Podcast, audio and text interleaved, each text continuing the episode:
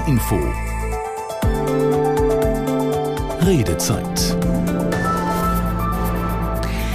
Wenn es um das Thema sexuellen Missbrauch in der Kirche geht, dann stand vor allem die katholische Kirche immer im Fokus, auch wenn es schon seit Jahrzehnten auch in der evangelischen Kirche sexualisierte Gewalt gegeben hat. Und zwar in weitaus größerem Umfang, als bislang angenommen wurde. Seit einigen Tagen berichten wir ja auch schon darüber, nachdem am Donnerstag eine Studie vorgestellt wurde, die zum ersten Mal die gesamte Situation in der evangelischen Kirche in Deutschland, kurz EKD, durch ein unabhängiges Forscherteam untersucht hat. Und demnach wurden zwischen 1946 und 2020 mehr als 2200 Minderjährige in evangelischen Kirchen und Diakonie missbraucht. Allerdings gehen die Forscher auch davon aus, dass es noch deutlich mehr Betroffene gibt. In einer Hochrechnung gehen sie von mehr als 9000 betroffenen Kindern und Jugendlichen aus. Auf diese Zahlen und vor allem, was die evangelische Kirche daraus ableiten sollte, blicken wir heute Abend hier in der Redezeit mit Janine Albrecht. Schönen guten Abend. Denn auch darum geht es in der Studie, wie kommt und kam es zu Missbrauch. Und wir möchten darüber diskutieren, welche Strukturen verändert werden müssen, um sexualisierte Gewalt in der evangelischen Kirche zu verhindern. Und wie muss die Kirche mit den Betroffenen umgehen. Also rufen Sie uns gerne an, diskutieren Sie mit 08000 441777 ist die Nummer hier zu uns ins Studio. Und hier auch schon mal ein paar Stimmen von Passanten aus Hannover dazu. Überall, wo die Möglichkeit besteht, jemanden unter Druck zu setzen, jemanden zu benutzen oder so, passiert es eben. Ich war ehrlicherweise nicht so überrascht. Es hat mich ziemlich schockiert, weil ich gehört habe, dass die Forscherinnen sich darüber beklagt haben. Sie hatten sogar im Vergleich zu den Daten aus der katholischen Kirche schlechteren Zugang zu den Akten und mussten dann hochrechnen, weil sie im Grunde gar nicht so genau gucken konnten. Und das fand ich krass, ja sehr bedauerlich. Es kann nie genug Ansprechpartner geben und es kann nie genug gesprochen werden. Und alle, die in der Kirche arbeiten, sollten dafür sensibilisiert werden. Und Menschen, die Andeutungen machen, sollten immer ernst genommen werden. Und insbesondere wenn Kinder sagen, dass ihnen irgendwas auffällt oder sie sich irgendwo unwohl gefühlt haben, sollte denen halt in, in allen Ebenen unbedingt Glauben geschenkt werden. Ich bin da in der Kirche noch drin, also sozusagen so als Sozialprojekt, dass sie eben soziale Leistungen für Ältere und für sowas anbietet, was glaube ich kaum ein anderer kommerzieller Anbieter oder sowas in der Form bringen kann da sich die Kirche natürlich auch als eine moralische Instanz selber sieht und auch eigentlich in der Bevölkerung so gesehen wird. Natürlich erwartet man dort auch eine gewisse Vorbildfunktion. Ich finde es das Hinterletzte. Ich finde das Ausnutzung und ich würde jetzt austreten, wäre ich noch drin. Hm. Das klingt auch schon an, worüber wir auch noch natürlich heute Abend mit Ihnen diskutieren werden. Wie kann die evangelische Kirche auch Vertrauen zurückgewinnen? Sexueller Missbrauch in der evangelischen Kirche, darüber sprechen wir heute Abend 08000 4417 77 ist die Nummer, die Sie dazu nur anrufen müssen, um hier mit uns live mitzudiskutieren. Hier bei mir im Studio ist Rainer Kluck. Er leitet die Stabsstelle Prävention. Das ist die Fachstelle der Nordkirche gegen sexualisierte Gewalt. Aus Hannover ist uns mein Kollege Florian Breitmeier zugeschaltet. Per Videolink er leitet die NDR-Redaktion Religion und Gesellschaft. Und auch zugeschaltet ist uns Nancy Jans vom Beteiligungsforum Sexualisierte Gewalt bei der EKD. Frau Jans, Sie sprechen für die Betroffenen und in dem evangelischen Magazin Chrismon, da schreiben Sie von heißer Wut und großer Enttäuschung, weil Sie immer wieder die gleichen Geschichten von Betroffenen hören. Denn das, was Sie da hören, das sind ja auch Ihre eigenen Geschichten, nur immer etwas abgewandelt, oder? Ja, das kann ich einfach so bestätigen. Also meine Wut ist unglaublich groß und heiß, wie, wie Sie es gerade auch schon gesagt haben. Ähm, und es erschüttert mich immer wieder, wenn ich den Kontakt zu Betroffenen habe, die sich bei uns im Beteiligungsforum melden oder eben auch in meiner eigenen psychotherapeutischen Praxis, ähm, dass sich über die vielen Jahre eigentlich nicht so viel verändert, dass sich vieles wiederholt. Ähm, ich erkenne mich in vielen Geschichten eben auch wieder mit meinen Erlebnissen. Und das ist schon erschütternd, dass das immer noch so möglich ist, bei aller offenen Debatte, die wir ja auch gesamtgesellschaftlich immer wieder auch führen. Ja, und bei Ihnen liegt das Erlebte ja jetzt schon gut 20 Jahre zurück. Sie waren damals 17 und das war ein Seelsorger, dem Sie sich anvertraut haben in der evangelischen Kirche. Was hat das mit Ihnen gemacht und vor allen Dingen, was konnte überhaupt dazu führen, dass jemand, an den Sie sich gewandt haben, um Hilfe zu bekommen, Sie dann missbrauchen konnte? Naja, das, was ja auch in der Forumstudie sehr deutlich klar geworden sind, wie die Anbahnungsstrategien sind, ähm, habe ich eins zu eins so eben auch erlebt. Also ich war eine junge Frau, ich bin mit 16 ähm, von zu Hause ausgezogen, hatte ein sehr instabiles Elternhaus, habe dort selber sehr viel Gewalt und auch sexualisierte Gewalt erlebt und ähm, habe quasi danach mit 16 ein freiwilliges soziales Jahr gemacht, in dem ich zum ersten Mal benennen konnte, was ich eigentlich zu Hause erlebt habe und Worte dafür gefunden habe und ähm, mit diesem ganzen Erlebten und zu verarbeitenden eigentlich allein dastand. Und als ich dann nach Celle gegangen bin, um meine Ausbildung zu machen, war ich sehr haltlos, psychisch instabil, ähm, hatte quasi keine Familie im, im, im Rücken, die mich hätte stützen können, mit denen ich hätte sprechen können. Und ähm, ja, der, der Seelsorger, der, der Jugendpastor damals hat mir, hat mich gesehen in meiner Situation und hat mir einfach seine Unterstützung angeboten. Und ich habe mich eben auch gesehen gefühlt, geschätzt gefühlt, ähm, und habe für mich eigentlich die Entscheidung getroffen, nochmal neu zu vertrauen. Da ist jemand, der mich sieht und der unterstützen will und habe mich eben auch auf diese Seelsorgebeziehung eingelassen. Und ja. Ja, nee, ich wollte Sie nicht unterbrechen. Ja, für mich war es einfach ähm, die, die Tatsache, dass, dass diese Übergriffe eigentlich passieren konnten, waren einfach die, diese Momente von Nähe, von Trost, von ähm, Hilfsangeboten. Und gleichzeitig war die Grenze dann sehr schnell sehr verschwimmend, dass es eben zu mehr als nur einer tröstenden Berührung kam. Und ähm, und das, das ganze Konglomerat hat es einfach schwierig gemacht zu sagen, hier ist eine Grenze oder das möchte ich einfach nicht. Mhm. Wir wollen ja auch hier in der Sendung auch darauf schauen, welche Strukturen es eben auch bei der evangelischen Kirche gibt, die Missbrauch ja vielleicht auch begünstigen. Auch das ist Thema in der Studie. Vorher wollen wir aber auch noch mal auf die Datenlage schauen, denn darüber wurde in den letzten Tagen ja auch viel berichtet bis zur Veröffentlichung der Forumstudie vergangene Woche war man bei der evangelischen Kirche von rund 900 Betroffenen ausgegangen. So viele hatten sich an die Stellen der EKD bislang gewandt. Entsprechend schockiert zeigten sich dann ja auch die Kirchenvertreter, allen voran auch die EKD-Ratsvorsitzende Kirsten Fers, als die Wissenschaftler dann vergangene Woche die anderen Zahlen vorlegten. Da ist laut Hochrechnungen, ich habe es eingangs auch schon gesagt, von mehr als 9000 betroffenen Minderjährigen die Rede, die missbraucht wurden. Und ich möchte gar nicht so lange eigentlich bei diesen Zahlen bleiben, weil natürlich geht es um die Menschen, die hinter diesen Zahlen stehen. Aber ich denke, das sollten wir hier trotzdem auch noch mal einordnen, denn bei der Veröffentlichung der Studie, da waren diese Zahlen, diese Hochrechnungen und vor allem auch fehlende Informationen von Seiten der Landeskirchen ein großes Thema und sind es auch immer noch. Florian Breitmeier aus der NDR-Redaktion Religion und Gesellschaft. Sie haben sich mit der Studie befasst, noch mal kurz zusammengefasst erklärt, warum bemängelten die Wissenschaftler dann auch vergangenen Donnerstag Donnerstag, dass sie von den Landeskirchen nicht alle nötigen Informationen bekommen haben. Denn man muss ja auch dazu sagen, die Studie, Studie wurde ja beauftragt von der evangelischen Kirche. Das stimmt. Es war so, dass in der Studie es einzelne Teilschritte gab. In einem ersten Teilschritt sollten die Landeskirchen alle bekannten Fälle melden. Das waren überwiegend die Fälle, die auch durch die sogenannten Anerkennungsverfahren gelaufen sind oder Hinweise auf Fälle, die eben nicht in einem Anerkennungsverfahren waren, den Kirchen aber trotzdem bekannt.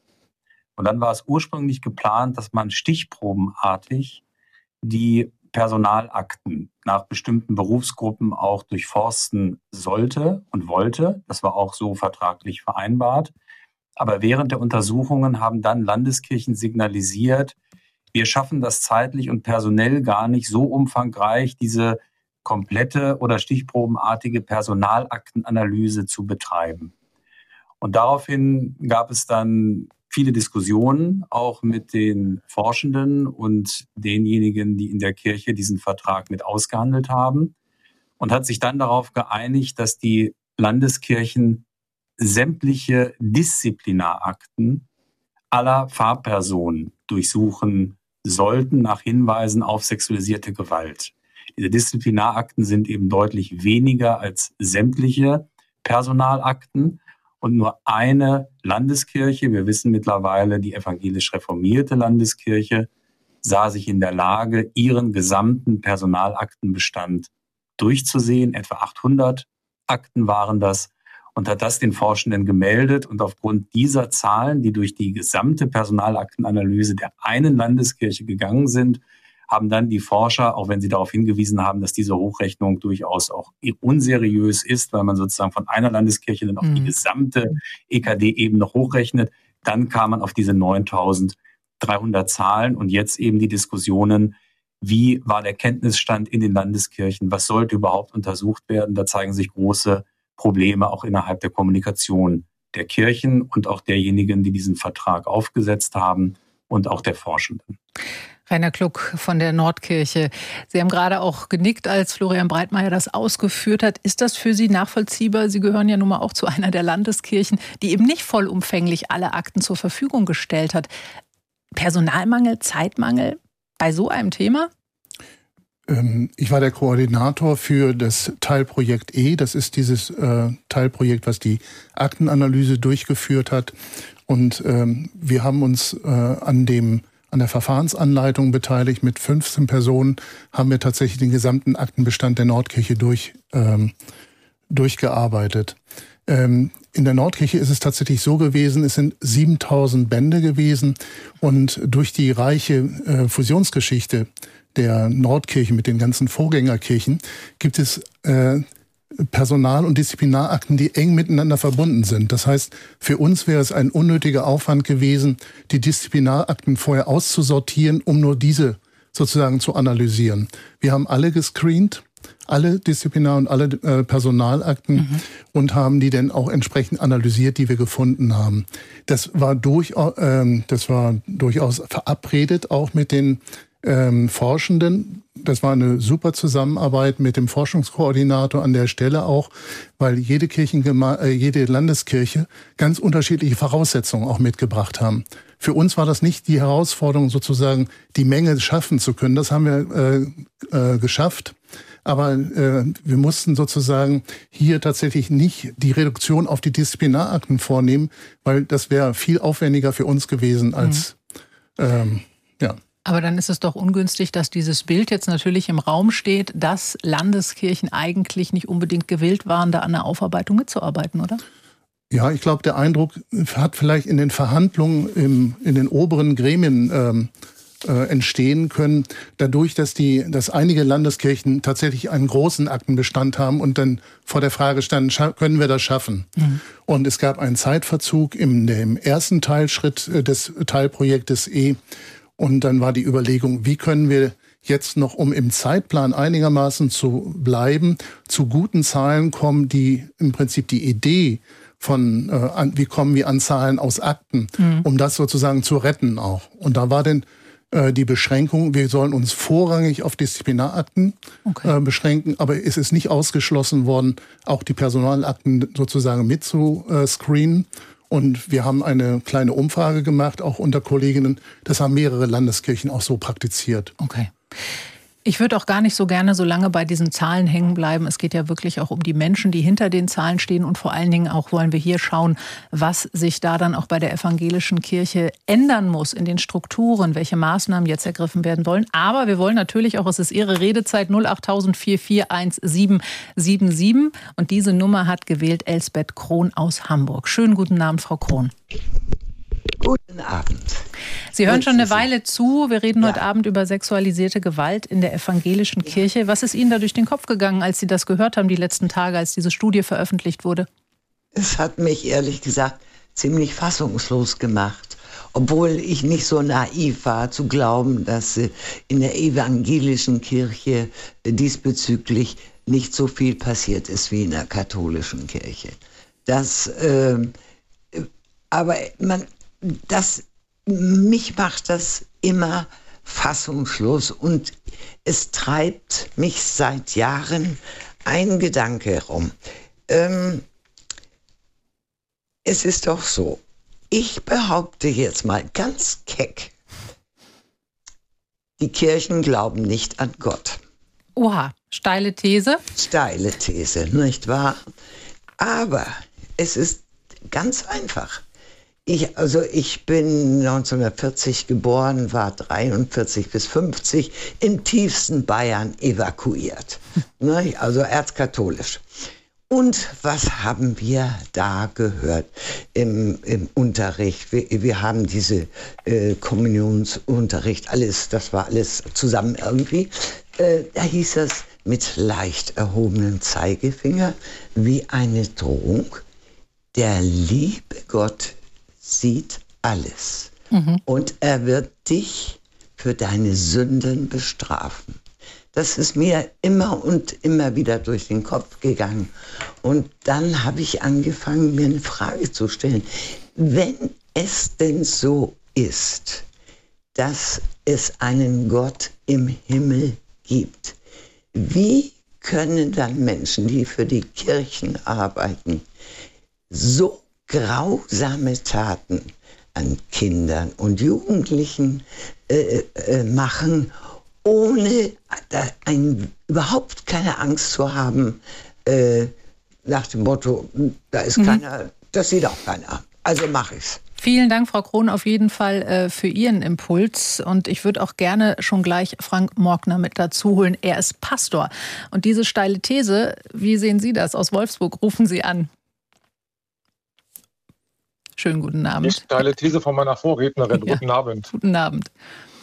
Ja, das ist natürlich bestürzend. Die Frage, also die dahinter, heißt, äh, ja, genau. Die Frage, die dahinter steht, ist natürlich, wie kann das in der Kirche passieren? Ne? Ich, ich glaube, da sind, sind, wir, sind wir alle äh, auch heute ein Stück ratlos, dass, dass so etwas passieren kann und dass es vor allem auch äh, Jahre und Jahrzehnte lang unentdeckt bleibt, beziehungsweise nicht zur Sprache kommt, dass sich Opfer nicht trauen, äh, das an, an äh, die geeigneten Stellen weiterzureichen und dass, äh, dass, dass Täter in den Ruhestand gehen, am Ende dann völlig unbehelligt bleiben. Wir haben in Wolfsburg selber so einen Fall gehabt in der Vergangenheit und das macht uns als aktuelle Pastoren tief betroffen. Mhm. Da würde ich auch gerne Nancy Jans äh, fragen. Wir reden hier gerade über Zahlen, wir reden darüber, wie kann das passieren. Wie haben Sie das jetzt wahrgenommen? Sie sprechen ja für die Betroffenen auch in der EKD. Ähm, als diese Studie vorgestellt wurde, 14 Jahre nach dem Missbrauchsskandal, kommt jetzt diese Studie, die 2020 ja in Auftrag gegeben wurde. Haben Sie sich manchmal gefragt, warum die evangelische Kirche so lange gewartet hat? Ich glaube, ich bin da an der Stelle ähm, häufig und auch geprägt durch mein Leben sehr pragmatisch unterwegs. Also gar nicht so sehr zurückzuschauen, sondern zu sagen, endlich ist diese Studie da, endlich ist die evangelische Kirche im Fokus, kann nicht mehr so sehr im Windschatten der katholischen Kirche segeln. Und ähm, der, der gesellschaftliche Druck steigt einfach und damit ähm, auch ist die evangelische Kirche und auch Diakonie gezwungen, wirklich jetzt Verantwortung zu übernehmen. Von daher ähm, ist es genau jetzt der richtige Zeitpunkt. Mhm. Die Zahl der Betroffenen und auch der Beschuldigten in der Studie, das ist ja das eine. Das andere ist die Aufarbeitung und die kirchlichen Strukturen. Es geht um Missbrauch in der Kirche und bei der Diakonie. Die Studie hat auch gezeigt, dass sich das nicht auf eine Berufsgruppe oder auf bestimmte Tatkonstellationen reduzieren lässt, sondern dass man Missbrauch dort in allen Einrichtungen und in allen Handlungsfeldern findet. So ist es ja auch im Sport beispielsweise oder auch in anderen Institutionen, wo wir über äh, sexualisierte Gewalt reden im in der evangelischen Kirche, da herrschen sehr flache Hierarchien. Herr Breitmeier, wird das als eines der Probleme, das wird ja auch als eines der Probleme benannt. Warum? Ja, das organisatorische Vielfalt und flache Hierarchien können eben auch dazu führen, dass niemand Verantwortung so übernimmt, wie es wünschenswert wäre. In flachen Hierarchien kann man Verantwortung hin und her schieben. Die Letztverantwortung ist nicht geklärt. Es gibt keine kritische Kontrolle von außen. Und das sind äh, möglicherweise Risikofaktoren, in der ja, Missbrauch geschehen kann oder Strukturen äh, ausgenutzt werden kann. Denn es ist ja klar, auch an Orten, wo flache Hierarchien herrschen, können ja Machtvakuum entstehen. Kann es dazu führen, dass Schattenkabinette Netzwerke, Klicken, äh, das ausnutzen, dass eben flache Hierarchien äh, bestehen. Und hier ist eben ein äh, großes Problem, wie die Forschenden es festgestellt haben, dass tatsächlich diese Strukturen auch genutzt werden können, dass nicht genau hingeschaut wird. Mhm. Herr Klug, Ihre Stabsstelle Prävention, die ist genau dafür da, um genau hinzuschauen, hier bei der Nordkirche. Wie nehmen Sie das wahr, das föderale System in der evangelischen Kirche? Ist das ein Problem, so wie es auch Herr Breitmeier gerade beschrieben hat? Naja, es hat Schatten und es hat äh, helle äh, Stellen. Ähm, wir haben das ja nicht nur von der EKD auf die Landeskirchen runtergebrochen, sondern auch innerhalb der Landeskirchen mhm. runtergebrochen mhm. auf die Kirchenkreise und die Kirchengemeinden. Und da ist das schon, gerade wenn wir um ähm, über Intervention sprechen, ist es natürlich ein Nachteil, hier keine Durchgriffsrechte zu haben, sondern tatsächlich immer einzubeziehen, immer wieder äh, an Schwellen zu stoßen, wo man die Eigenverantwortung ansprechen kann. Und das kann sehr unterschiedlich ausgeprägt sein. Ähm, vielleicht darf ich noch mal einen kurzen Rückgriff machen auf Frau Krohn. Mhm. Ähm, das hat mich noch mal auch sehr bewegt, auch so. Der liebe Gott sieht alles. Das handelt sich ja tatsächlich dabei um geistlichen Missbrauch. Also Gott sozusagen äh, das als Droh, äh, Drohgebärde zu nehmen und zu sagen, ich schüchter dich ein. Da haben wir einen typischen Fall auch von Pastoralmacht. Mhm. Äh, das wird auch in der Studie angesprochen. Also die, das, was durch den Berufsstand der Pastoren dem zugesprochen wird an Rechten und auch an, an Erwartungen, an, an, an äh, ähm, de, äh, Reputation. Ähm, ganz stark eben auch äh, ein Gefährdungspotenzial beinhaltet. Also immer dieses Doppelte. Da, wo wir ganz stark sein könnten, ist zugleich eben auch ein hohes Risiko mit verbunden. Und wenn das nicht gut im Blick ist, dann kann es tatsächlich eben auch zu Übergriffen kommen und niemand möchte gerne erwischt werden. Mhm. Und dann gibt es eben so Tarnsysteme, Schweigekartelle, ähm, Erzählungen, die im Prinzip alles verdecken sollen. Und unsere Stabstelle ist dafür, tritt dafür an, im Prinzip das aufzudecken. Normen zu setzen. Naja, indem wir zum Beispiel sensibilisieren. Wir haben seit äh, anderthalb Jahren haben wir für alle Pastorinnen und Pastoren in der Nordkirche eine Selbstverpflichtungserklärung verbindlich gemacht. Und zu dieser Selbstverpflichtungserklärung, die sozusagen, die sich zu eigen machen müssen, gibt es eine Basisfortbildung. Und alle Pastorinnen und Pastoren müssen durch diese Basisfortbildung durch. Und da, ähm, das eine ist sozusagen der Wissenstransfer, der stattfindet. Das andere ist, sprachfähig zu werden und mit den Pastoren und Pastoren sozusagen ins Gespräch zu kommen. Was ist denn jetzt eigentlich das äh, Problem an der ganzen Sache? Und wir erleben das ganz stark immer. Zu Anfang gibt es immer noch viel Abwehr. Und wenn wir in, miteinander ins Gespräch kommen, dann kommen solche Aha-Momente. Ach, darum geht es. Also sprich, man hat dann eher Sorge, dass man gleich beschuldigt wird, dass in der eigenen Gemeinde irgendwas schiefläuft? Naja, wir können da, glaube ich, unterscheiden zwischen Männern und Frauen. Also Pastorinnen mhm. sagen relativ häufig, dass sie äh, schon in Situationen gekommen sind, wo sie selber im Rahmen ihrer Arbeit auch Übergriffe erlitten haben. Mhm. Das ist so eine Hauptsorge. Bei den männlichen Pastoren ist es, also bei den Pastoren ist es denn häufig eher die Sorge, zu Unrecht beschuldigt zu werden. Also äh, bei, beim Trösten eines Kindes oder beim Seelsorgegespräch mit einer 14-jährigen Konfirmandin, dass der Eindruck entsteht, da ist irgendetwas nicht korrekt.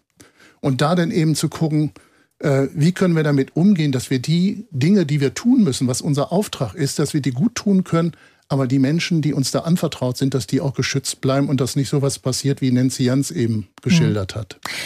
Würde ich auch gleich noch mal zu Nancy Jans nämlich gehen. Ähm, Sie sind ja vom Beteiligungsforum Sexualisierte Gewalt bei der Evangelischen Kirche. Frau Jans, wie ist da Ihre Erfahrung? Auch Herr Kluck schildert ja gerade, wie man versucht, auch auf die Gemeinden zuzugehen.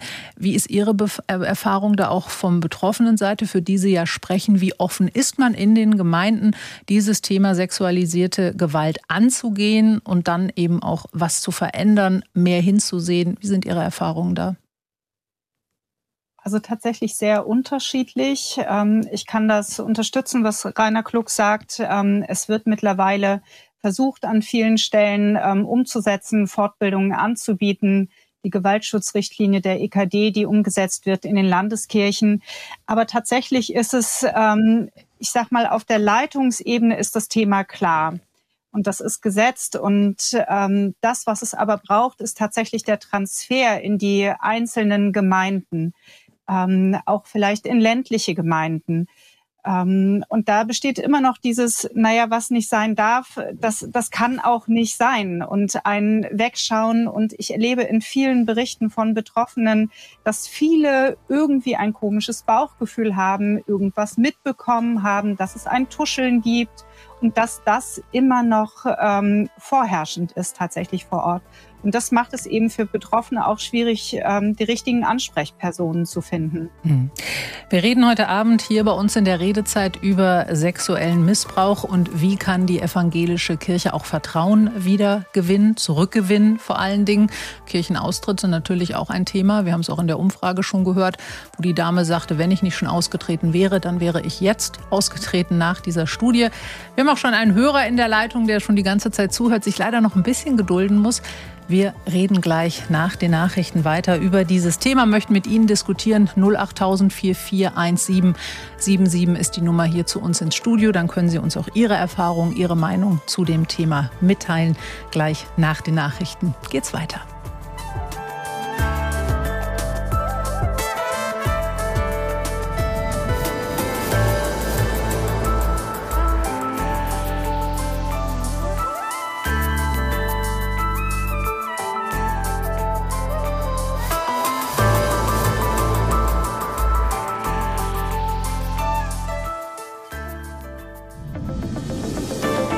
NDR Info. Die Nachrichten. Um 21 Uhr mit Kevin Bieler. Viele Flugpassagiere müssen sich für Donnerstag Alternativen suchen. Die Gewerkschaft Verdi hat das Flughafensicherheitspersonal zu einem ganztägigen bundesweiten Warnstreik aufgerufen. Aus der NDR Nachrichtenredaktion Caroline Wöhlert. Es wird massive Ausfälle und Verspätungen geben, denn ohne Sicherheitspersonal ist ein Betrieb an Flughäfen nicht möglich.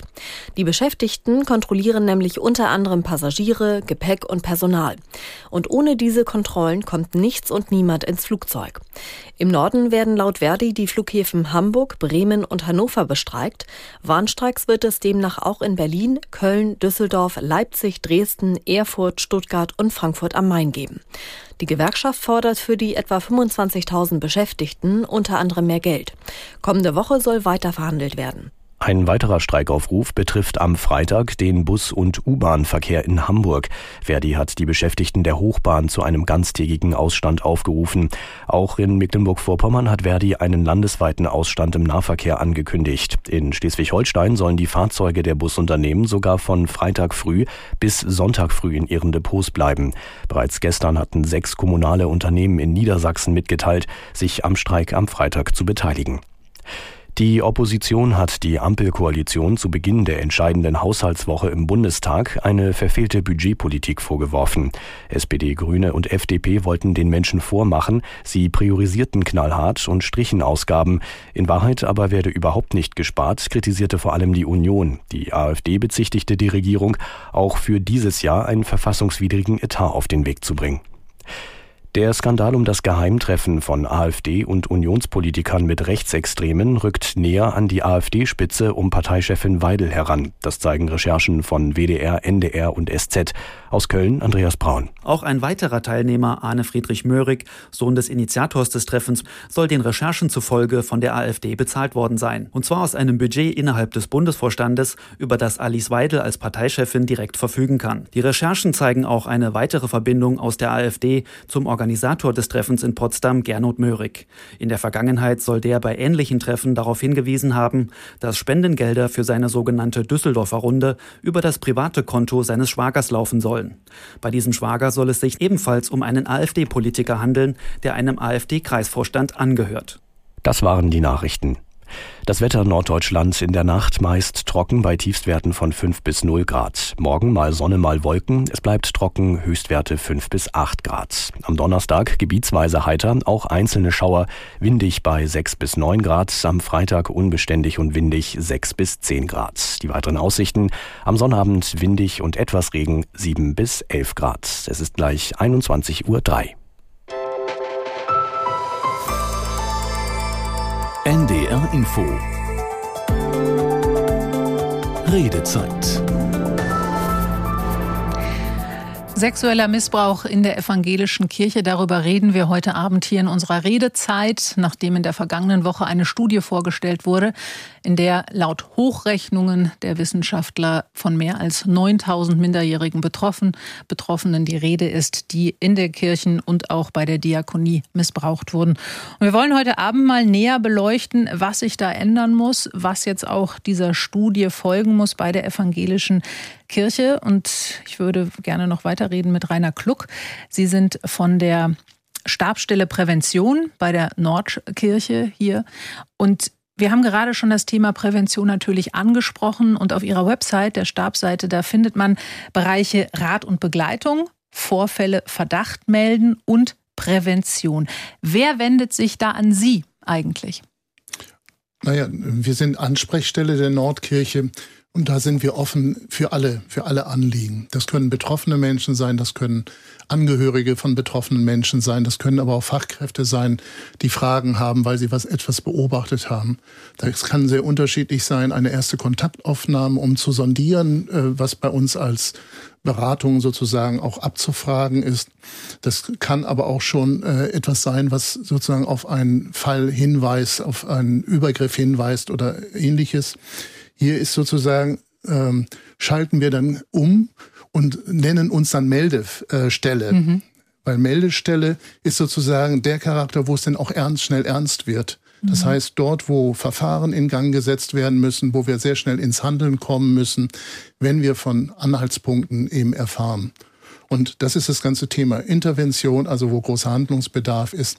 Es melden sich aber auch Menschen, die nicht nur akut vielleicht etwas erlebt haben in jüngerer Vergangenheit, sondern auch Menschen, die in der längeren Vergangenheit sehr zurückliegend mhm. in vor 20, 30, 40 Jahren etwas erlebt haben und die wollen dann noch mal äh, mit der Kirche sprechen, mit Menschen in der Kirche sprechen, um ihre Geschichte zu erzählen, um eine Anerkennung zu bekommen dessen, dass das Unrecht ihnen widerfahren ist, dass die Institution Verantwortung übernimmt und dass es vielleicht auch eine Anerkennungs- und vielleicht auch Unterstützungsleistungen gibt.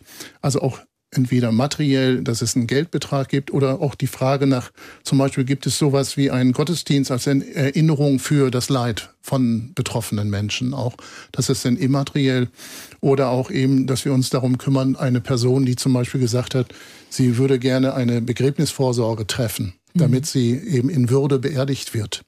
Das ist dann auch, worum wir uns kümmern, dass denn auch dieser Mensch die Zuversicht hat, ich, wenn ich einmal sterben sollte, dass ich dann auch eine würdevolle Beerdigung bekomme. Mhm. Also die Bandbreite ist sehr groß.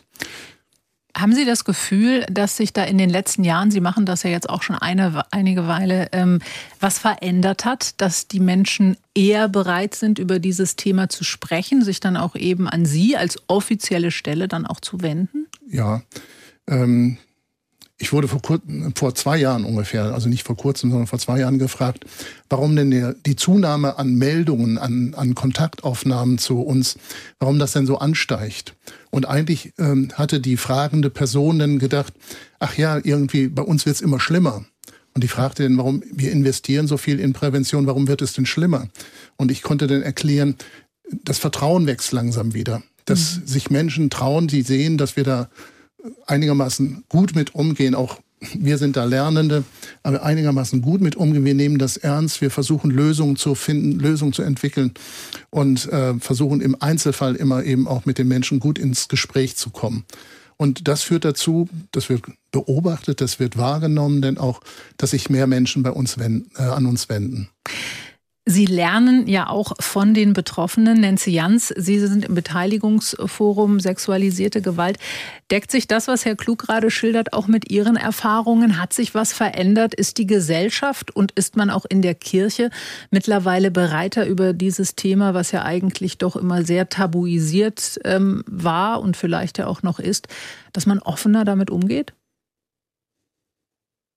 Teils, teils. Ich kann das äh, zu Teilen unterstützen. Ähm, ich weiß, dass die Fachstellen mittlerweile wirklich gute Arbeit machen, fundierte Arbeit und die Angebote wirklich gut sind.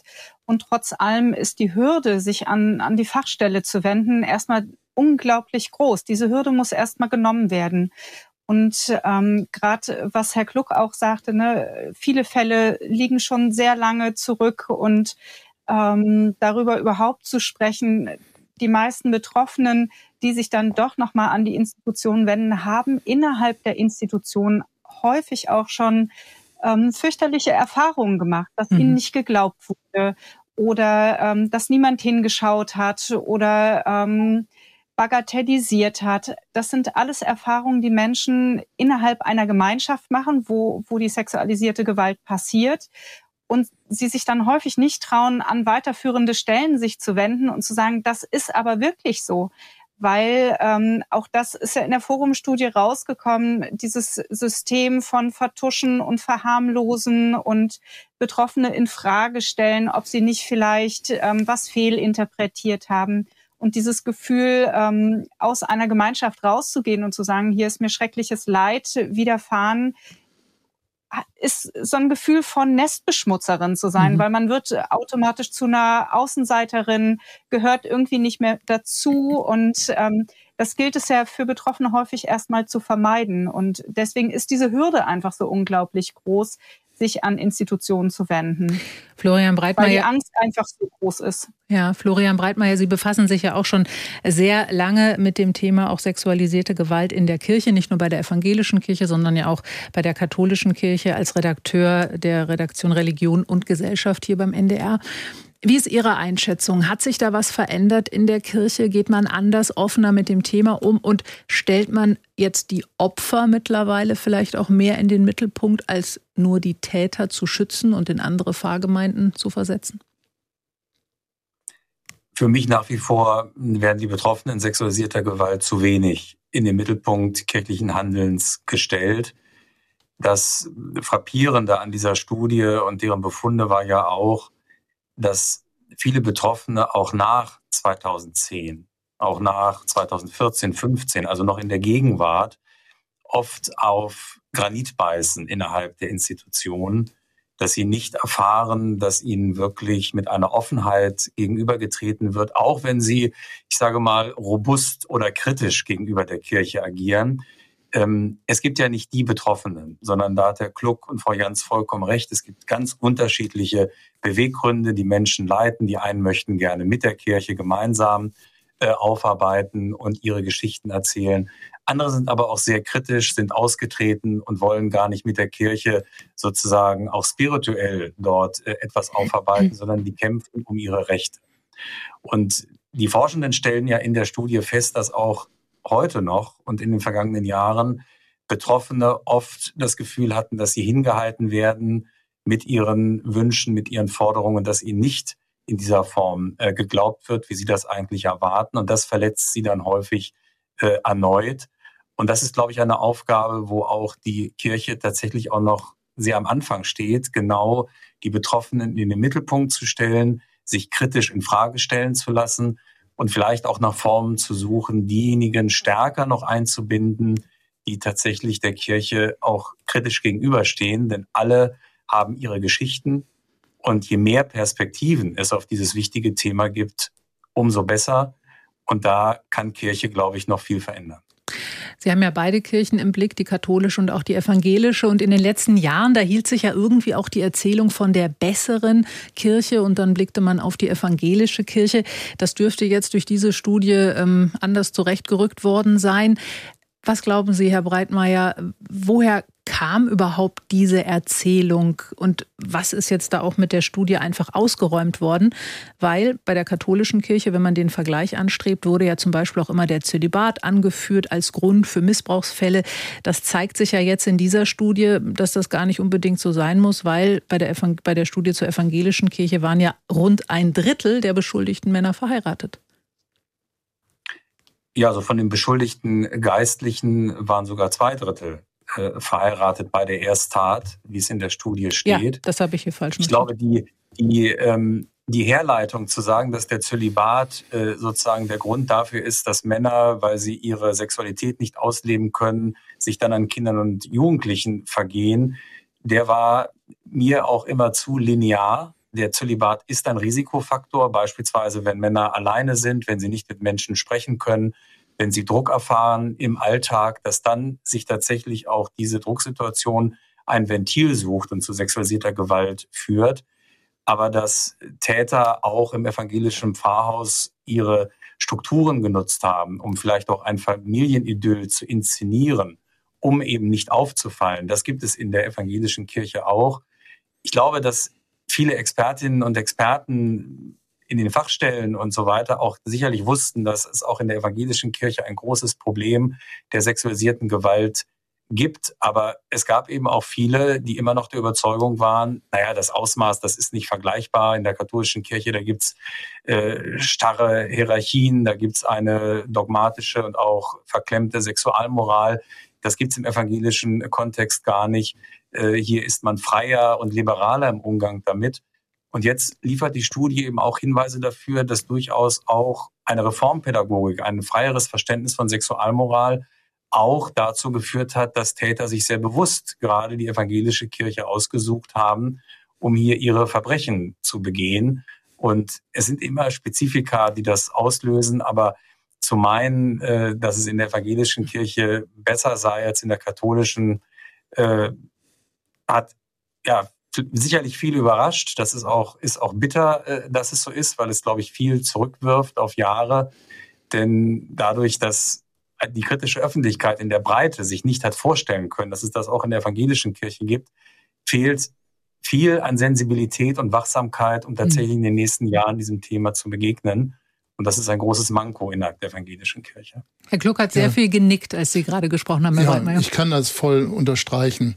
Äh, und ich kann sagen, dass es nicht nur eine Kollegin oder ein Kollege waren, die sich fremdgeschämt haben, wenn sich hohe Kirchenfunktionäre äh, in solcher Weise geäußert haben, dass es in der evangelischen Kirche weniger problematisch wäre, weil auf der Fachebene ist im Prinzip schon viel deutlicher ein Problembewusstsein auch vorhanden gewesen und die Höhe der Zahlen, ob sie jetzt hochgerechnet sind oder was, Sie sind ja noch sehr unzuverlässig, weil Sie aus unseren Akten stammen. Mhm. Und das ist ja, was ist denn da reingeschrieben worden in den Akten?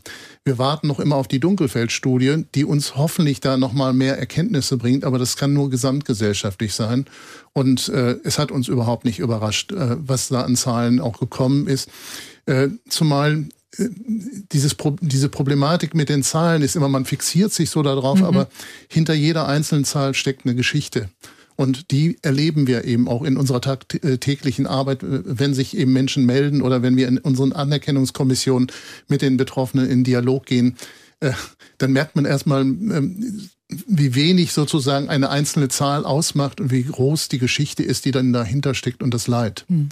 Erwarten Sie jetzt vielleicht auch noch mehr Menschen, die sich an Sie wenden werden? Weil wenn solche Studien veröffentlicht werden, sitzen Betroffene auf dem Podium, sie sprechen darüber. Das ja. animiert ja auch oft Menschen, auch äh, ihr Schweigen zu brechen. Seit Donnerstag, wenn ich das jetzt noch richtig äh, mitbekommen habe, sind äh, schon sechs Meldungen bei uns eingegangen, mhm. die wir alle für relevant halten, die wir alle ernst nehmen werden und äh, wo wir alle äh, eben auch bearbeiten werden mhm. und schauen werden. Jetzt ist auf jeden Fall Jochen Tietje dran. Ihre Zeit hier bei uns in der Redezeit. Sie rufen aus Hamburg an. Schönen guten Abend. Schönen guten Abend, Frau Albrecht. Wir wollen ja beim Thema Prävention ja auch darauf schauen, was verhindert werden kann. Wichtiges Thema dabei sind ja auch die Schutzkonzepte und auch die äh, gibt es mittlerweile bei der evangelischen Kirche. Dazu kann Herr Klug uns gleich auch noch einiges erzählen, aber Sie können dazu auch was beisteuern, wie ich hier schon sehe.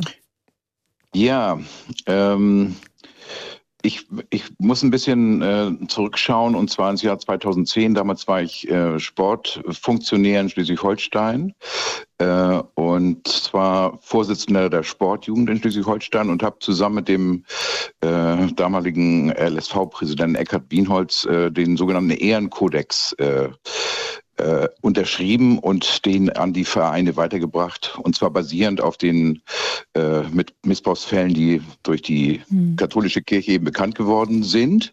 Und wo auch der Sport natürlich auch äh, äh, große Spuren leider hinterlassen hat. Da gibt's ja auch eine riesen Dunkelziffer. Mhm. Was, was mich jetzt ähm, wirklich ähm, erschreckt, ist die lange Zeit, die ins äh, Land gegangen ist. Wir sprechen von 2010, wo wir diesen Ehrenkodex verabschiedet haben. Jetzt haben wir 2024.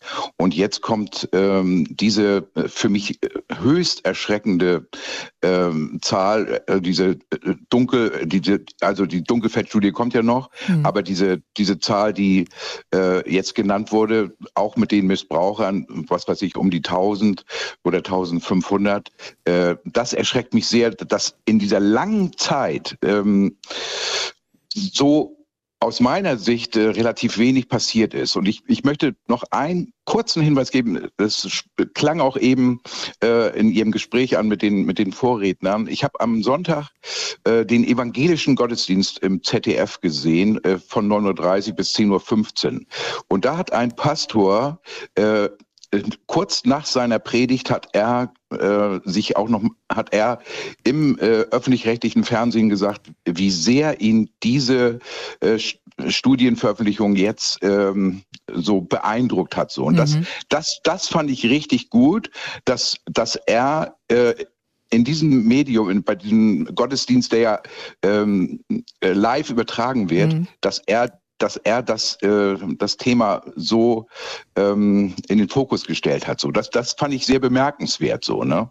Ähm, aber insgesamt finde ich diese, diesen langen Zeitraum, 14 Jahre, äh, finde ich äh, unglaublich erschreckend. Mhm. Vielen Dank, Herr Tietje, auch für Ihre Geduld. Sie haben uns sehr lange zugehört. Ich habe schon gesehen, dass Sie länger in der Leitung hier gewartet haben. Wollen wir jetzt schauen auf Schutzkonzepte und dieser lange Zeitraum, der hier angesprochen wurde. Ich habe eingangs der Sendung auch Frau Jans gefragt, 14 Jahre, die da vergangen sind. Sie hat gesagt, sie zeigt sich mittlerweile geduldig und geht Schritt für Schritt vor. Herr Klug, was haben Sie in den letzten 14 Jahren getan beim Thema sexualisierte Gewalt in der evangelischen Kirche? Welche Präventionskonzepte, welche Schutzkonzepte gibt es für Kinder und Jugendliche? Was wird da getan? Also ich spreche jetzt erstmal über die Nordkirche, weil die Nordkirche hat eine besondere Situation, dass sie mit dem Fall in Arnsburg ähm, im Raum der EKD tatsächlich ein, ein Unikum ist. Äh, und das 2010 sozusagen für uns der Startschuss war, auch mit dieser Erschütterung durch den Rücktritt von Maria Jepsen, der damaligen Hamburger Bischöfin, dass dann schon relativ schnell sich Runden zusammengesetzt haben und gesagt, was müssen wir tun? Und die Erkenntnis sich ausgebreitet haben, das kriegen wir mit einem kleinen Besteck gar nicht mehr hin. Mhm. 2011 hat es äh, erste äh, Präventionsbeauftragte gegeben und wir haben ja dann eine eigene Untersuchung angestellt. 2012 bis 2014 haben vier Forscher, unabhängige Forscher, ein, eine Untersuchung gestartet über unsere Missbrauchsfälle und da haben wir ganz viele Empfehlungen herausgezogen, die sich dann im weiteren Verlauf 2018 zu unserem ersten Präventionsgesetz, also das erste Präventionsgesetz einer Landeskirche, mhm. verdichtet haben. Also wir haben eine rechtliche, gesetzliche Grundlage geschaffen für Prävention. Parallel hat die Schutzkonzeptentwicklung eingesetzt, dass wir in jeder Kirchengemeinde und jeden, jeder Einrichtung bestrebt sind, ein Schutzkonzept zu entwickeln. Ich kann aus eigener Erfahrung sagen, die Widerstände sind, waren damals sehr groß, sie sind heute etwas kleiner, aber es gibt trotzdem auch immer noch Widerstände, weil es ein, es nicht um eine Broschüre geht, die man irgendwie kopiert, irgendwie dann und druckt in äh, vierfarbig in das Regal stellt, sondern dass man sich mit sich selber auseinandersetzt. Da kann sich jeder selber mal prüfen, im Prinzip, wie angenehm das sein kann und wie viel Abwehr denn vielleicht da ist und zu sagen, nee, dann machen wir doch lieber andere Dinge. Mhm. Und wir bleiben aber dran, das ist eine wichtige Voraussetzung, weil das eine Sensibilisierung ist, weil das eine Auseinandersetzung mit den eigenen Risikofaktoren bedeutet und dafür den ein Problembewusstsein zu mhm. entwickeln. Wir hatten ja hier auch schon eine Redezeit zum Thema Machtmissbrauch im Sport, sexualisierte Gewalt auch in den Vereinen. Da ging es auch immer um die Frage, was man auch Eltern mit an die Hand geben kann, wenn sie denn ihre Kinder in Sportvereinen anmelden. Was würden Sie Eltern mit an die Hand geben, wenn sie ihr Kind mit auf die Konfirmandenfahrt schicken? Also kann man auch bei der Gemeinde nachfragen, habt ihr ein Schutzkonzept? Wie geht ihr hier mit dem Thema um?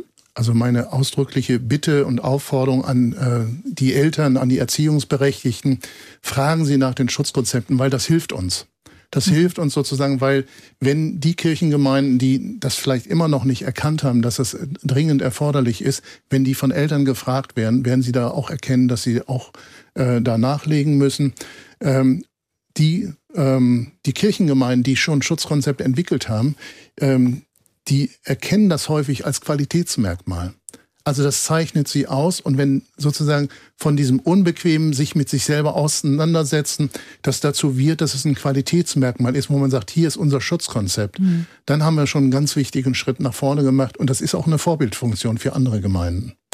08000 441 ist die Nummer hier zu uns in die Redezeit. Wir reden heute Abend über das Thema sexuellen Missbrauch in der evangelischen Kirche. Was muss sich jetzt auch nach Veröffentlichung dieser Studie verändern? Marlene Moss aus Kiel ist jetzt in der Leitung. Schönen guten Abend nach Kiel. Ja, schönen Abend, nach, guten Abend nach Hamburg. Sie haben uns eine recht persönliche Geschichte zu erzählen, wie ich hier aus den Stichworten auf meinem Monitor schon erkennen kann. Was ist das? Ja, erst vorweg, ich bin Katholikin, bin also nicht äh, von der evangelischen Kirche betroffen, aber mhm. kann aus Erfahrung sprechen, wie die evangelische Kirche oder wie die katholische Kirche mit Missbrauchsangelegenheiten umgegangen ist und was die evangelische Kirche jetzt sehr viel besser und anders machen könnte. Die Geschichte ist die, ich bin älteste Schwester von diversen Brüdern und bei der Be einer Beerdigung vor vier Jahren habe ich erfahren, dass einer meint, dass derjenige Bruder äh, Opfer sexuellen Missbrauchs im Emsland in einem katholischen Gymnasium war. Mhm. So, bei der ähm, Beerdigung haben Sie das Bei der Beerdigung. Mhm. Das wurde auch bei der Beerdigung schon unter der Hand gesagt. Bei der nächsten Beerdigung, ich habe noch lebende, einen lebenden Bruder, werdet ihr noch mehr erfahren. Auf dem Gymnasium hatten wir drei Brüder. So, jetzt können Sie sich natürlich vorstellen, wie ich, wie wir uns gefühlt haben oder wie ich mich fühle. Absolut. Hätten wir Signale sehen sollen. Der Junge hatte sein Leben nicht hingekriegt, Studium abgebrochen, teilweise obdachlos, hat seine Ehe in den Sand gesetzt, keinen Kontakt mehr mit Tochter, mit Enkeln, Kindern war.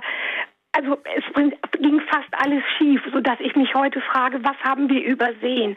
Was hätten wir ähm, äh, eher sehen müssen? Und jetzt wenn ich jetzt in den Gottesdiensten, eben wurde ja dieser evangelische Gottesdienst mhm. angesprochen, wenn in der katholischen Kirche für die Opfer des sexuellen Missbrauchs äh, gebetet wird, in den Fürbitten, raten Sie mal, was bei mir passiert oder bei uns, bei den Familienangehörigen. Es wird getriggert. Mhm.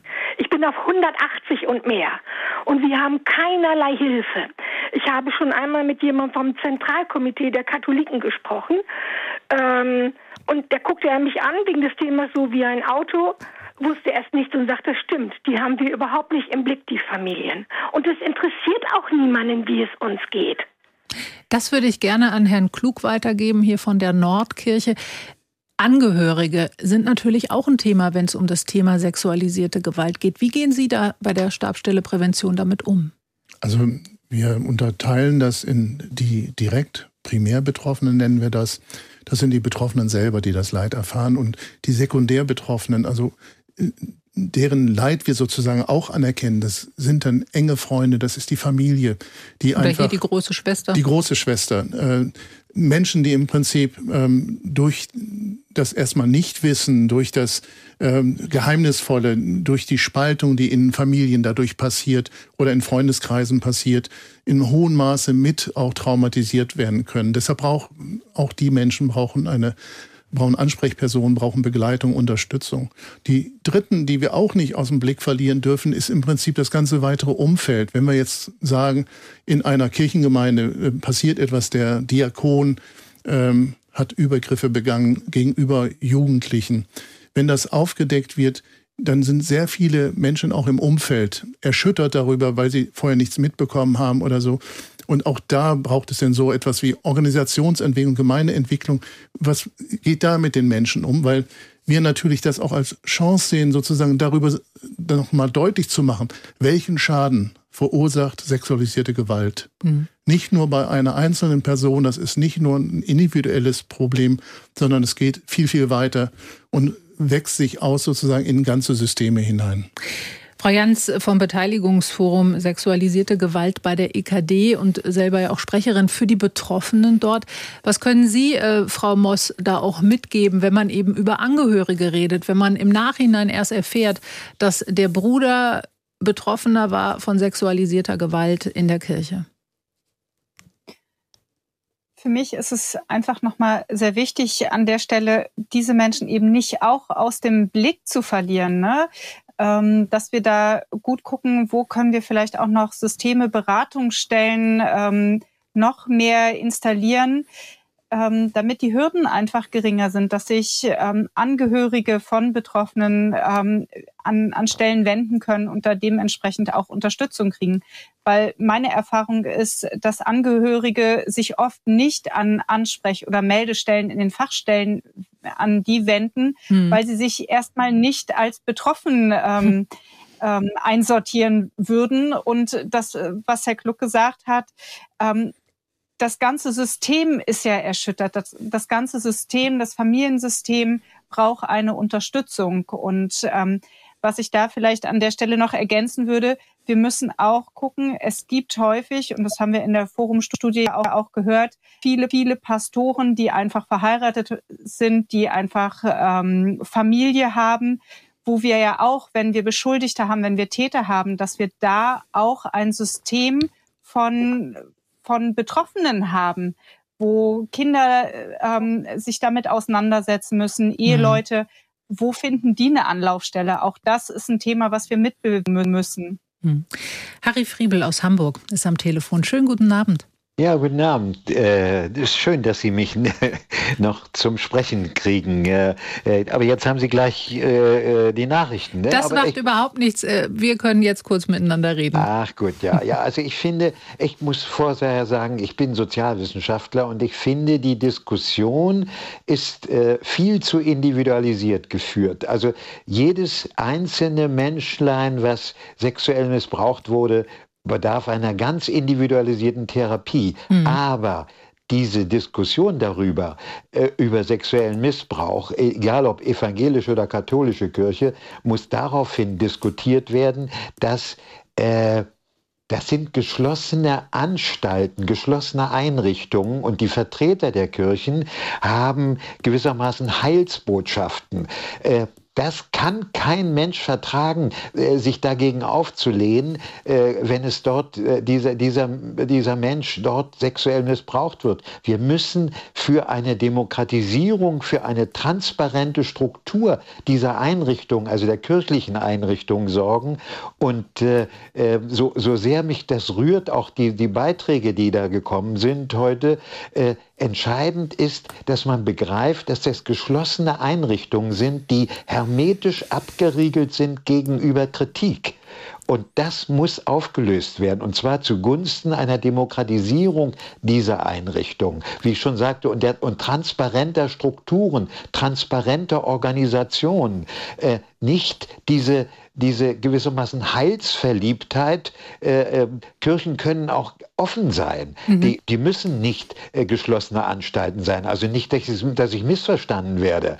Äh, bloß äh, die, die Kirchenhierarchien sorgen dafür, dass, und da ist es wie gesagt völlig egal, ob das die evangelische oder die katholische, völlig nicht egal, aber ziemlich egal, ob es katholische oder, oder evangelische Kirchen sind. In diesen Kirchen äh, gibt es eine ganz, ganz starre Hierarchie und dann sind diese Kirchenvertreter, wie ich schon sagte, Heilsbotschafter. Wie soll man denn dagegen aufbegehren, wenn man angetatscht wird, wenn man sexuelle, wenn sexuelle Gewalt gemacht wird, mhm. wenn sexueller Missbrauch kommt, weil man doch gar nicht dagegen opponieren kann. Das war ein wunderbares Stichwort, Herr Friebel, das Sie uns hier kurz vor den Nachrichten mitgegeben haben. Stichwort Demokratisierung und geschlossene Einrichtungen. Natürlich wollen wir hier in der Redezeit auch noch darüber sprechen, was eigentlich mit dem Staat ist, wie er sich in dieser ganzen Rolle verhalten soll und welche Verantwortung auch der Staat und wie viel unabhängige Begleitung es natürlich auch genau auch aus den Gründen geben muss, die Sie, Herr Friebel, uns hier gerade mit auf den Weg gegeben haben. Und darüber reden wir gleich weiter nach den Nachrichten. NDR Info die Nachrichten. Um 21.31 Uhr mit Kevin Wieler. Reisende und Pendler müssen sich am Donnerstag erneut auf Behinderungen einstellen, diesmal im Flugverkehr. Die Gewerkschaft Verdi ruft das Sicherheitspersonal an den Flughäfen zu einem Warnstreik auf.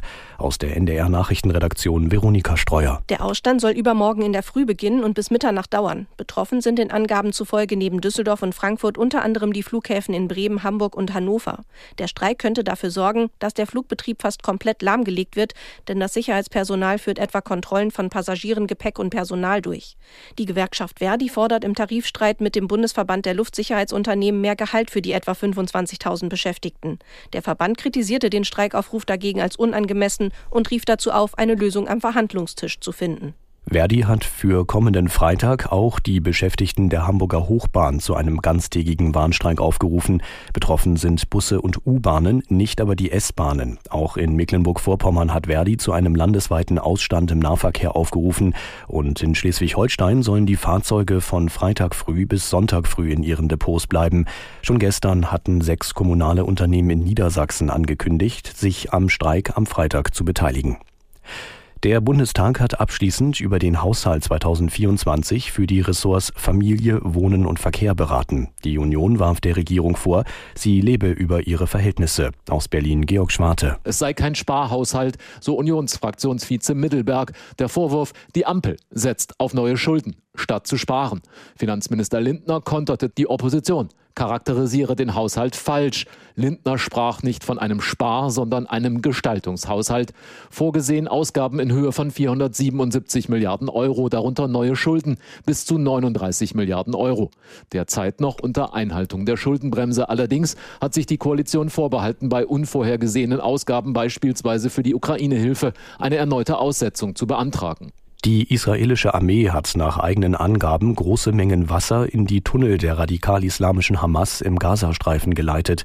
So soll die unterirdische Infrastruktur der Terrororganisation weiter zerstört werden. Der Zugang zu Trinkwasser für die Zivilbevölkerung sei dadurch nicht gefährdet, hieß es.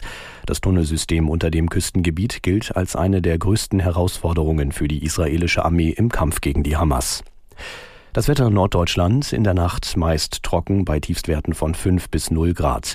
Morgen mal Sonne, mal Wolken. Es bleibt trocken, Höchstwerte 5 bis 8 Grad. Am Donnerstag gebietsweise heiter, auch einzelne Schauer, windig bei 6 bis 9 Grad. Am Freitag unbeständig und windig 6 bis 10 Grad. Die weiteren Aussichten am Sonnabend windig und etwas Regen 7 bis 11 Grad. Das waren die Nachrichten. NDR Info. Redezeit was muss sich ändern bei der evangelischen Kirche mit Blick auf äh, sexualisierte Gewalt, auf sexuellen Missbrauch, nachdem vergangene Woche eine Studie veröffentlicht wurde, bei der von nach Schätzungen, Hochrechnungen von mehr als 9000 betroffenen Minderjährigen die Rede ist?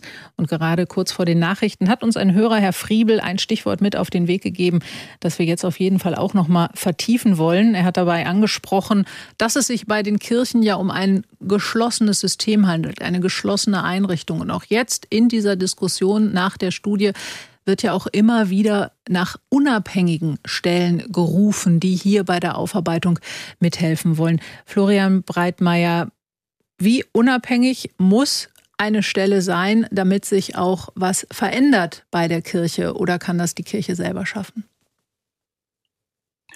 Nein, ich glaube, das haben die vergangenen 14 Jahre gezeigt, dass die Kirche alleine es nicht schafft, äh, aufzuarbeiten, den Betroffenen gerecht zu werden und auch gute Angebote zu schaffen, dass sich sexualisierte Gewalt möglichst nicht äh, ja, als ein flächendeckendes Problem äh, darstellt. Das ist überhaupt keine Frage.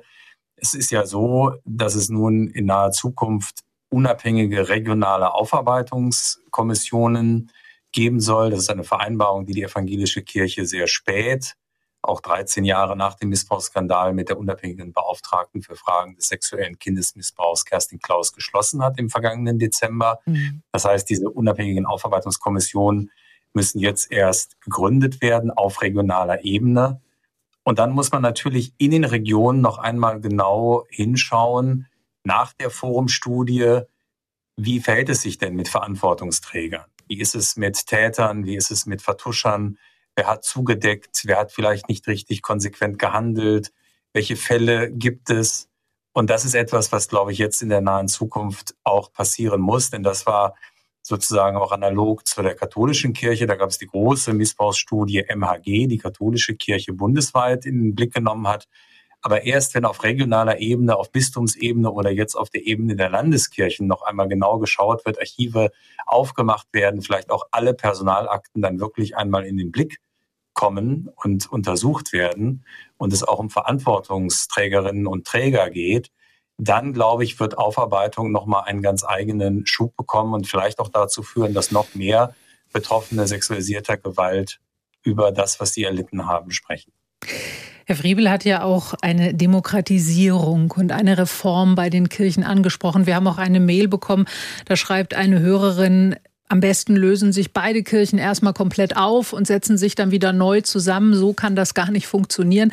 Florian Breitmeier, wie sind da Ihre Einschätzungen? Wie viel Reform ist nötig, auch mit Blick eben auf das Missbrauchsthema, damit sich da jetzt nach so vielen Jahren dann auch was bewegt? Und wie offen sind die Kirchen auch da, sich auch in dem Bereich zu reformieren? Ich denke, da wird ganz viel passieren müssen. Kirsten Feers hat ja auf der PK gesagt, es wird sich sehr, sehr viel verändern müssen in dieser Kirche. Das wird ein schmerzhafter und konfliktreicher Weg für die evangelische Kirche, weil es A um das Selbstverständnis der Institution geht. Wie hat man jahrelang sich selbst gesehen, auch im Vergleich zur katholischen Kirche. Mhm. Das wird ein schmerzhafter und konfliktreicher Prozess, was Abstimmungsprozesse innerhalb der Institution angeht, Informationswege, Kommunikationswege. Das betrifft mehr als jetzt nur die Präventionsstellen, sondern da geht es wirklich darum, wie werden Entscheidungen getroffen in der evangelischen Kirche. Und es geht immer um die Frage, und das ist auch wichtig, wie man sich von außen bewusst in Frage stellen lässt, in den großen Strukturen, aber auch wie unabhängige Perspektiven helfen können, Dinge zu erhellen und aufzuklären. Ich will das mal an einem Beispiel vielleicht deutlich machen. Es gab mal, und das spricht vielleicht auch für manche Wellenbewegungen in diesen Lernprozessen, in der Nordkirche ein, wie ich fand, sehr gutes Modell, nämlich das des Lotsenprogramms, wo Menschen unabhängig angeboten haben, für Betroffene die gesamte Kommunikation mit der Nordkirche zu übernehmen, wenn sie Fälle sexualisierter Gewalt melden wollen. Und dieses Modell, es gab auch eins in Baden-Württemberg, äh, fand ich immer einen sehr, sehr positiven äh, Aspekt, weil man mhm. sozusagen die Betroffenen, die das nicht wollen, nicht nötigt, mit der Institution direkt in Kontakt zu treten. Und dieses Lotsenprogramm, wenn ich jetzt so auf die Homepage schaue, das ist zwar noch vermerkt bei der Nordkirche, aber es sind gar keine Namen mehr hinterlegt. Und ich finde, diese Perspektive, das auch anzubieten, vielleicht nicht ausschließlich, aber auch anzubieten, finde ich, finde ich eigentlich wichtig. Aber ich habe das seit Jahren nicht mehr so entdeckt bei der Nordkirche, dass es diese Möglichkeit gibt. Und ähm, da würde ich vielleicht mal überlegen, wenn wir bundesweit schauen, was für Modelle gibt es denn vielleicht auch für Betroffene, das wieder in den, in den Blick zu nehmen. Herr Klug, Sie sind von der Nordkirche. Was ist geworden ja. aus diesem Lotsenprojekt?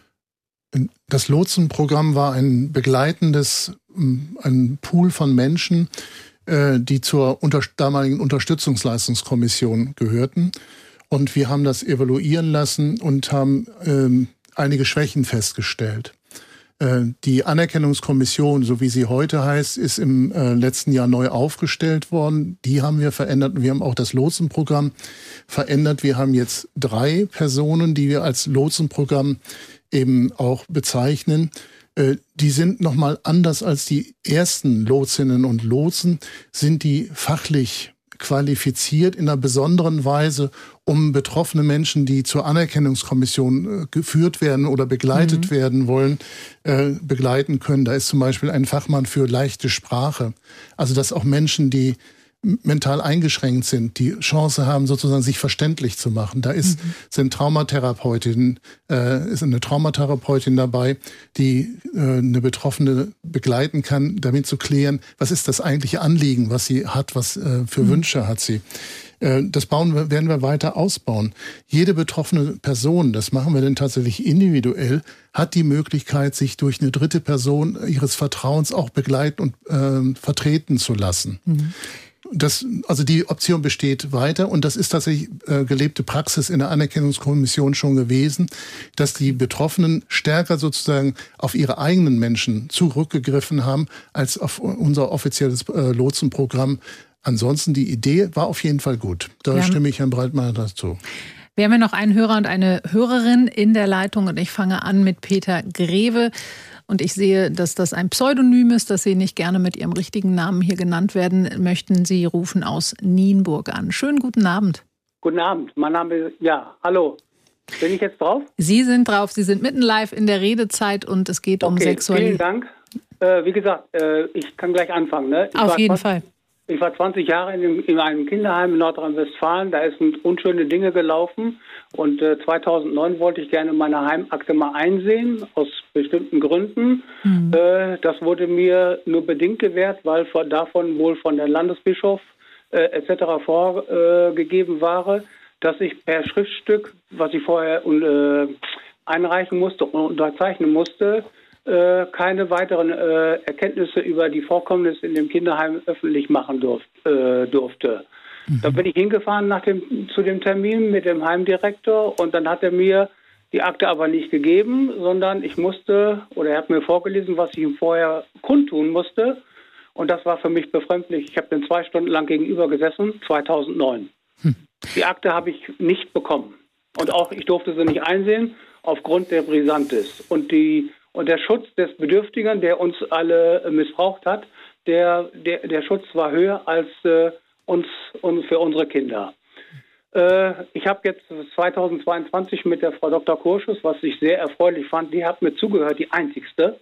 Das ist sehr lobenswert, muss ich immer wieder sagen, egal welche Vorkommnisse jetzt in Siegen äh, sich da anberaumen. Sie hat mir zugehört, sie hat mich eingeladen nach Bielefeld. Äh, hat da auch erschütternd äh, mir zugehört und äh, ja und hat dann auch noch eine Entschädigung gezahlt. Für mich aber wichtig war es, äh, da auch teilweise medi medi medi medizinische Versuche an uns Kindern gelaufen sind über den Heimarzt, mhm. von denen ich heute noch Probleme habe, die aber für mich nicht aufgearbeitet wurden und auch wahrscheinlich auch nie aufgearbeitet werden. Für mich aber ein großes Problem ist. Was für mich jetzt, jetzt in der Brisantes der Lage ist, ist, weil ich vor zwei Monaten mit der Frau Dr. oder Frau Kirsten Vers äh, kommuniziert habe mit der, EK, äh, mit der Kirche Nord. Mhm, EKD-Vorsitzende. Ja, und mit der Kirche Nord auch. Und ich habe nie eine Antwort bekommen. Mhm. Nie. Das hätte bei Frau, Frau Dr. Kurschus nie passiert. Sie hat sich bemüht. Ihre Büroleiterin war immer da, wenn ich ein Telefongespräch oder E-Mail hatte, Sie war immer sofort und ich habe von Frau Vers nicht mal eine Rückmeldung bekommen. Das ist befremdlich. Wenn sie sich, wenn sie sich in der Öffentlichkeit hinstellt und äh, bewegend äh, kommuniziert, was sie da alles äh, an Erschütterungen äh, und Missbrauch erfährt, äh, ja, und bald wohl sprachlos ist. Sprachlos sind wir Betroffenen über ihr Agieren. Hm. Also ich, ich im Besonderen. Und dann auch noch der, der Bischof Ralf Meister, äh, im Besonderen, mit dem ich seit 2017 in Kontakt bin, nie eine E-Mail geantwortet wurde, richtig von mir. Nie konkret, wir machen das, wir machen das, Sie können sich daran wenden oder dahin. Ich wurde von Ob bis Pop geschickt. Das gleiche gilt für den Herrn Bedford Strom in München, der auch nur äh, bla bla bla irgendwelche Links und Telefonnummern geschickt hat. Und ich habe das fast nie verwunden. Und wie gesagt, äh, Frau Dr. Kurschus hat sich dem Fall angenommen und hat das auch versucht aufzuarbeiten oder hat bezüglich der Missbräuche. Wie gesagt, Medikamentenversuche ist noch ein anderes Thema. Mhm. Was für mich wichtig wäre, ich Demokrat für die Demokratie elementar finde, dass wir oder auch der Gesetzgeber grundsätzlich äh, dahingehend mal äh, motiviert werden sollte, dass die Kirchen ihre Akten, wenn bei Straftaten vorliegen, grundsätzlich gezwungen werden. Dass die Ressourcen der Strafverfolgungsbehörden, der Polizei der Richter, der, der Staatsanwaltschaften so ausgestattet worden sind, dass dem Übel ein Ende bereitet wird. Mhm. Das ja? Vielen Dank, Herr Greve, auf jeden Fall für Ihre Schilderung. Ich würde gerne Florian Breitmeier dazu natürlich fragen. Das Thema der äh, Strafverfolgung, das hat uns auch in einer E-Mail äh, Konstantina Meyer aus Hamburg geschrieben. Sie schreibt nämlich, es wird über Verantwortung und Aufarbeitung gesprochen. Was ist eigentlich mit der Strafverfolgung? Wo ist die Staatsanwaltschaft? Und Herr Greve hat das ja auch gerade angesprochen. Wir reden über Aufarbeitung. Ist es so, dass die Kirchen gar nicht ihre Akten offenlegen müssen, wenn doch da Strafverdachtsmomente sind? Also sexueller Missbrauch ist natürlich ein sogenanntes Offizialdelikt. Das heißt, wenn es konkrete Hinweise gibt, dann müssen die Staatsanwaltschaften auch ermitteln. Aber die Kirche ist von sich aus jetzt nicht verpflichtet, anders als ermittelnde Behörden wie Polizei und Staatsanwaltschaft, wenn sie Kenntnis davon haben, dass es Fälle sexualisierter Gewalt gibt, das auch bei der Staatsanwaltschaft anzuzeigen. Mhm. Es hat natürlich in den letzten Jahren da auch andere Entwicklungen gegeben, als das vor Jahrzehnten der Fall war, wo heute auch die Kirchen klar mit der Staatsanwaltschaft auch zusammenarbeiten und diese Fälle auch melden. Das hat sicherlich in den letzten Jahrzehnten da auch äh, ein, ein Wechsel äh, mhm. und Wandel innerhalb dessen stattgefunden. Aber natürlich stellt sich die Frage, wenn nun sozusagen deutlich wird, dass manche Aktenbestände nicht öffentlich gemacht worden sind, äh, ob die Staatsanwaltschaften da auch noch mal bei den Kirchen nachfragen, wie sieht es denn aus mit den Aktenbeständen? Hm. Also im Nachgang der, der katholischen MHG-Studie äh, ist es schon so gewesen, dass auch die Justizminister und Ministerinnen mit den Generalstaatsanwaltschaften zusammengesessen haben und darüber beraten haben, wie gehen wir denn damit um? Gibt es vielleicht auch noch in den Archiven Hinweise in Akten, die noch nicht verjährt sind, die einfach auch Staatsanwaltschaften zur Verfügung gestellt werden? Und ich gehe schon davon aus, dass in den nächsten Tagen und Wochen darüber auch auf der politischen Ebene noch einmal mit den Kirchen gesprochen werden wird. Hm. Christine Backhaus aus Buchholz hat uns auch angerufen, 08000 4417. 77 ist die Nummer hier ins Studio, die sage ich Ihnen auch nochmal. Sie können sich auch gerne noch hier bei uns in der Redezeit melden. Frau Backhaus, wir sprechen über sexualisierte Gewalt in der evangelischen Kirche. Was haben Sie gedacht, als diese Zahlen, diese Studie vergangene Woche veröffentlicht wurde? Also mich wundert das tatsächlich überhaupt nicht, weil die Dunkelziffer ja ziemlich hoch ist. Ich bin selber ein Missbrauchsopfer, nicht in der evangelischen Kirche, aber mhm. von daher ähm, bin ich, sag ich mal, mit dem Thema nicht, äh, also nicht fremd und äh, mich erschüttern so eine Zahl nicht weder in der katholischen noch in der evangelischen. Weil Sie es selber erfahren haben und dementsprechend auch glauben, dass es in den Kirchen vielleicht einfach ist, ist, ähm, also ich habe einen Fall, deshalb hatte ich auch äh, angerufen. Ich hatte einen Fall, ich war mit meiner Mutter essen in einer Gaststätte und am Nachbartisch waren so sieben, acht, ähm, 75 plus Menschen am Tisch.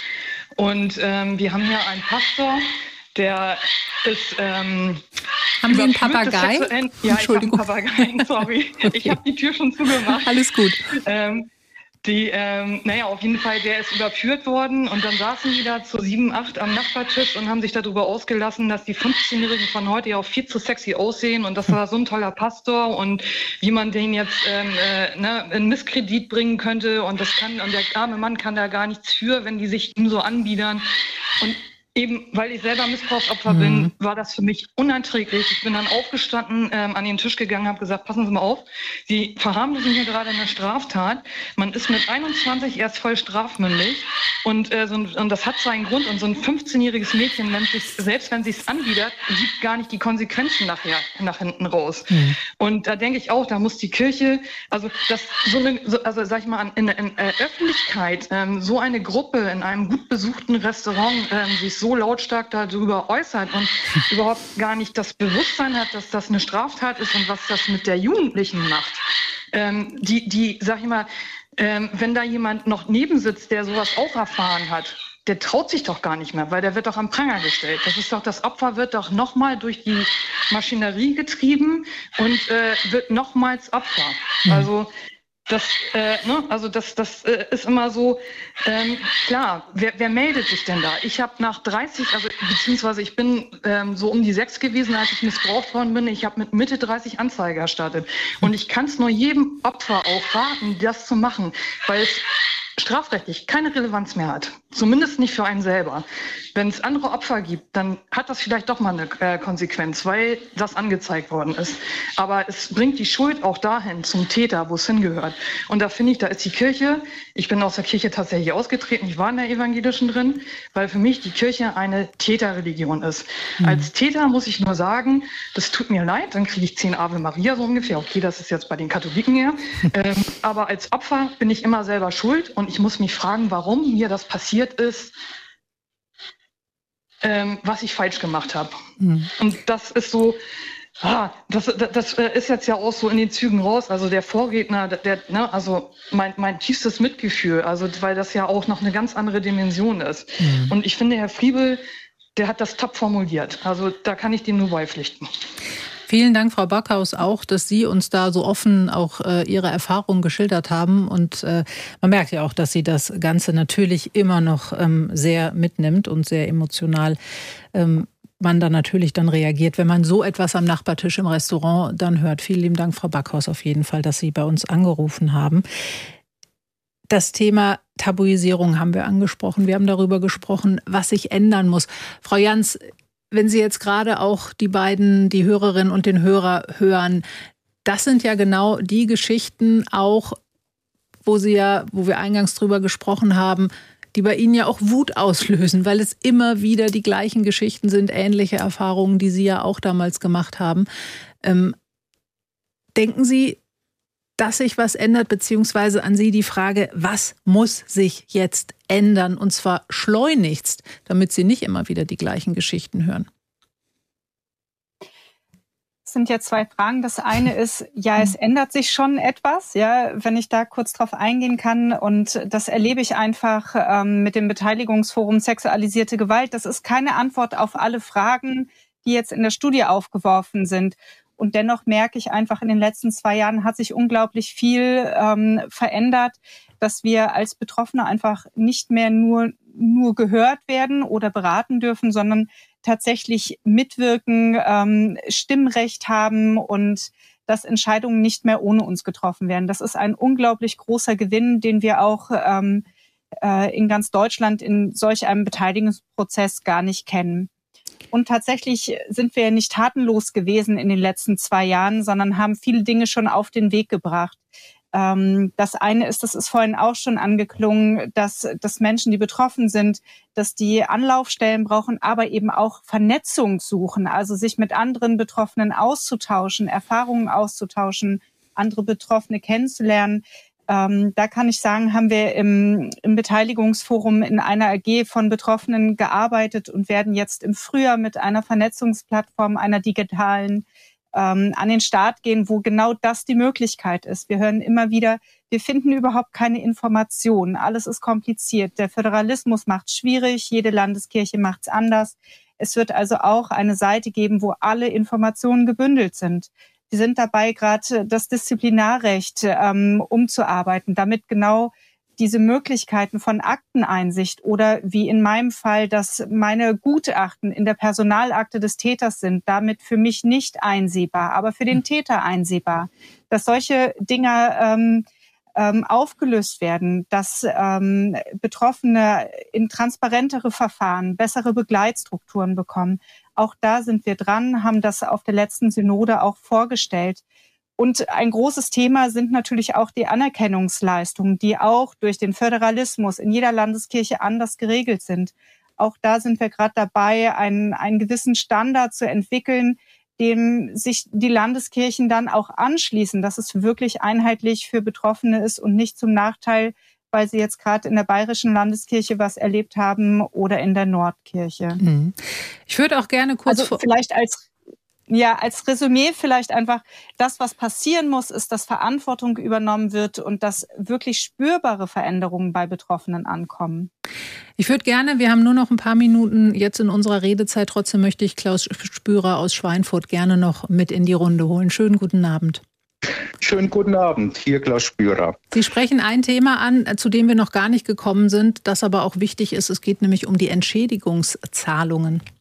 Ja, also ich wollte sagen, wenn der Staat schon versäumt hat, die Forum M-Studie zu finanzieren, um damit wirklich unabhängige Aufklärung zu ermöglichen. Es gibt ja aus den Landeskirchen jetzt verschiedenste Interpretationen, dass sie Akten doch ausgewertet haben mhm. oder auch nicht.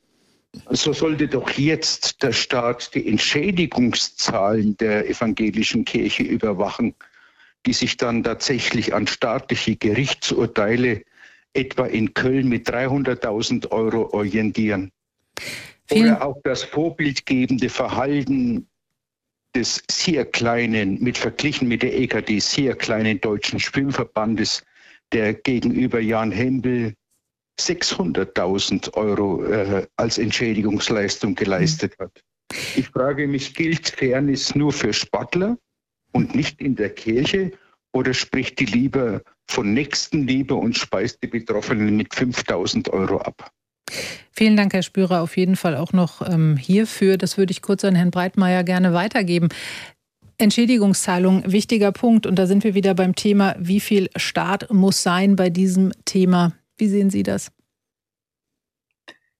Ich glaube, das ist ein ganz entscheidender Punkt. Ähm, es geht ja bislang um Anerkennungsleistungen. Entschädigungen haben eine andere Dimension, weil man dann wirklich in diesem Bereich ist, den auch Herr Spürer angesprochen hat, nämlich im sechsstelligen Bereich 100.000, 200, 300.000 Euro. Und ich finde schon, dass es bei den Fällen sexualisierter Gewalt eben nicht nur um das Schmerzensgeld oder die Anerkennung der Tat geht, sondern auch darum, dass ja für viele Menschen ganze Erwerbsbiografien zusammengebrochen sind, die gar nicht in der Lage sind, weil sie eine äh, ja, posttraumatische Belastungsstörung haben, gar nicht so arbeiten können, die auch Probleme haben, Beziehungen einzugehen. Und all das mit hineingerechnet äh, sind natürlich Dimensionen, die weit über dem liegen, was manche Landeskirchen gezahlt haben, 5000 Euro, manche auch 50.000 Euro. Und das wird eine Debatte sein, die jetzt auch das, was Frau Jans angesprochen hat, wenn es um ja, bundesweite einheitliche mhm. Verfahren der Anerkennungsleistung geht, gibt es da einen Sockelbetrag, gibt es da höhere Summen, die eben weggehen, vielleicht von 10.000 oder 20.000 Euro und inwieweit der Staat da auch eine Kontrolle ausübt, ist eine spannende Frage. Überhaupt keine Frage. Und mit Sicherheit werden wir uns da hier auch noch einmal zu einer Redezeit zusammenfinden. Wir werden auf jeden Fall weiter beobachten, was sich auch bei der evangelischen Kirche tut, bei der Aufarbeitung von sexuellem Missbrauch. Jetzt liegt zumindest mal eine Studie vor, aus derer sich dann vielleicht auch mehrere Maßnahmen ableiten lassen. Frau Jans hat auch einige gerade schon angesprochen. Soweit die Redezeit für heute Abend. Auch morgen Abend gibt es hier bei uns wieder eine Redezeit, dann um 21.03 Uhr. Und dann ein ganz anderes Thema. Trumps Durchmarsch bei den Vorwahlen. Worauf müssen wir uns einstellen, wenn er wieder Präsident wird? Da können Sie auch gerne jetzt schon Ihre Meinung schreiben. ndr.de-redezeit. Und hier übernimmt jetzt gleich nach den Nachrichten mein Kollege Carsten Fick mit der ARD Interviewnacht, äh, Interviewnacht mit der ARD Infonacht natürlich. Ich bin Janine Albrecht. Ich wünsche Ihnen noch einen schönen Abend. Bleiben Sie gut informiert. Hier mit uns mit NDR Info. Tschüss.